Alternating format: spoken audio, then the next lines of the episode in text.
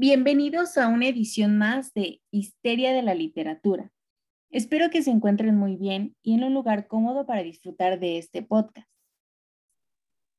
En esta ocasión haremos una pequeña reseña y reflexión acerca de la película Hamlet de 1990.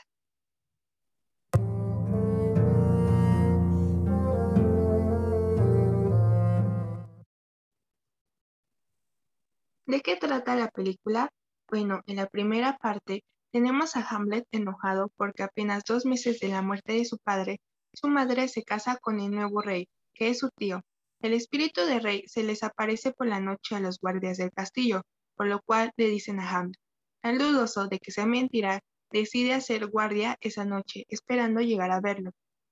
Esa noche, el espíritu de su padre le pide a Hamlet que venga su asesinato, que su propio hermano perpetró contra él. Hamlet se muestra como indeciso, que permanentemente se cuestiona a sí mismo y a la realidad.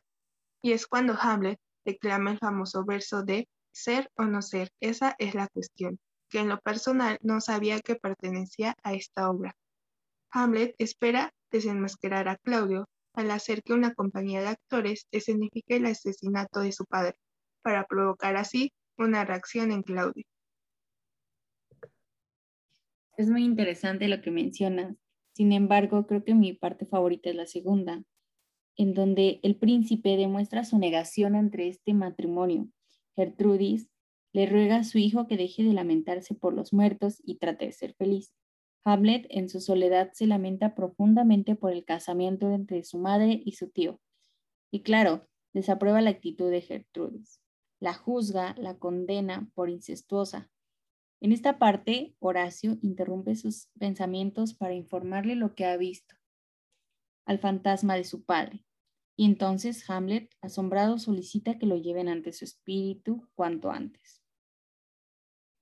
El fantasma del espíritu es condenado de su padre, quien ha venido a contarle a su hijo el asesinato que cometió al verter veneno en su oído mientras dormía. Asimismo, le pide que no apruebe el nuevo matrimonio y que vengue su muerte. Días después, el rey Claudio hace llamar a dos amigos de Hamlet, Ricardo y Guillermo, ya que ha escuchado rumores acerca de la extraña actitud de su sobrino, y por ello le solicita que averigüen la causa de su locura.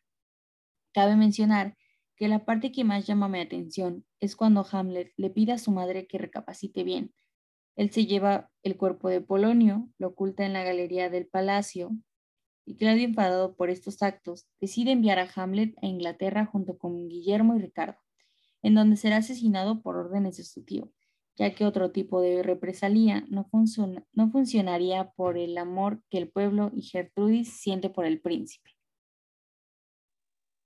En esta parte me llama mucho la atención cómo, cómo Hamlet llama a su mamá incestuosa, ya que en la actualidad no es nada normal ver cómo una madre e hijo se besan es como algo que me llamó la atención. Claro, en esta película podemos ver muchos factores que llaman nuestra atención, como tú mencionas, el incesto, el lenguaje que utilizan y sobre todo la situación en la que viven.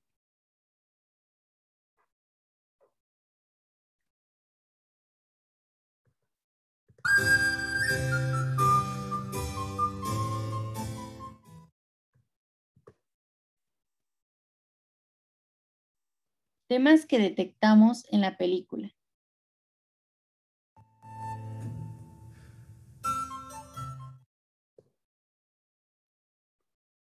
La venganza.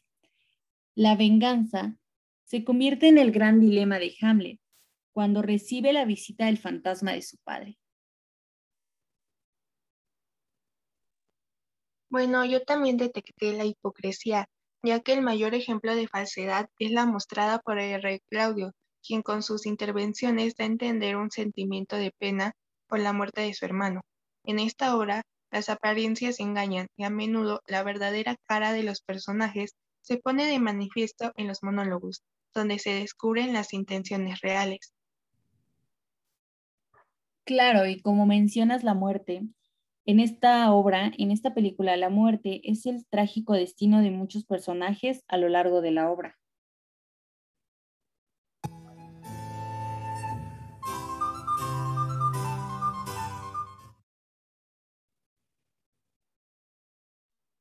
Aquí también detectamos cierto lenguaje y estilo.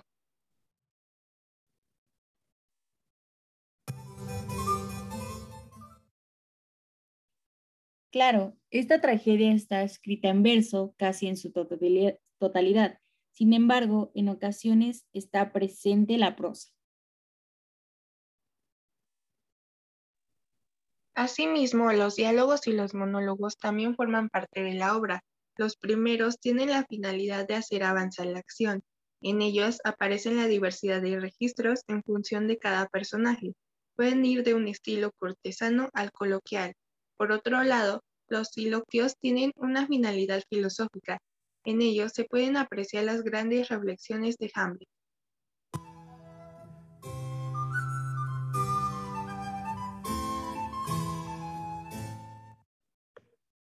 En nuestra opinión personal, el leer a Hamlet es exquisito. Los monólogos de cada personaje son profundos y reflexivos. El lenguaje general de toda la obra es para saborear, y la trama es envolvente y trágica. Sin duda es un clásico que se disfruta.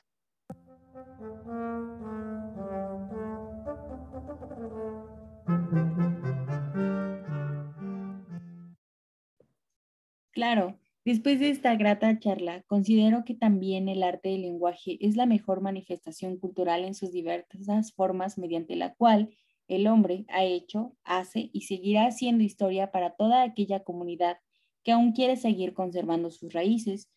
Y claro, nos preocupamos por su difusión y mantención durante muchos años más y el renacentismo.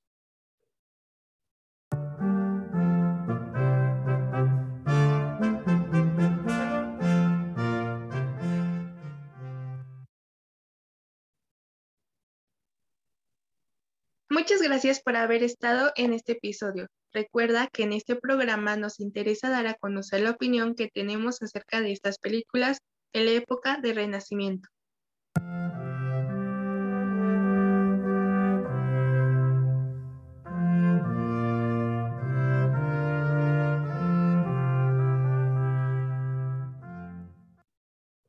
No olvides seguir escuchando nuestro programa y seguirnos en nuestras redes sociales en Facebook, Instagram y Twitter como Histeria de la Literatura.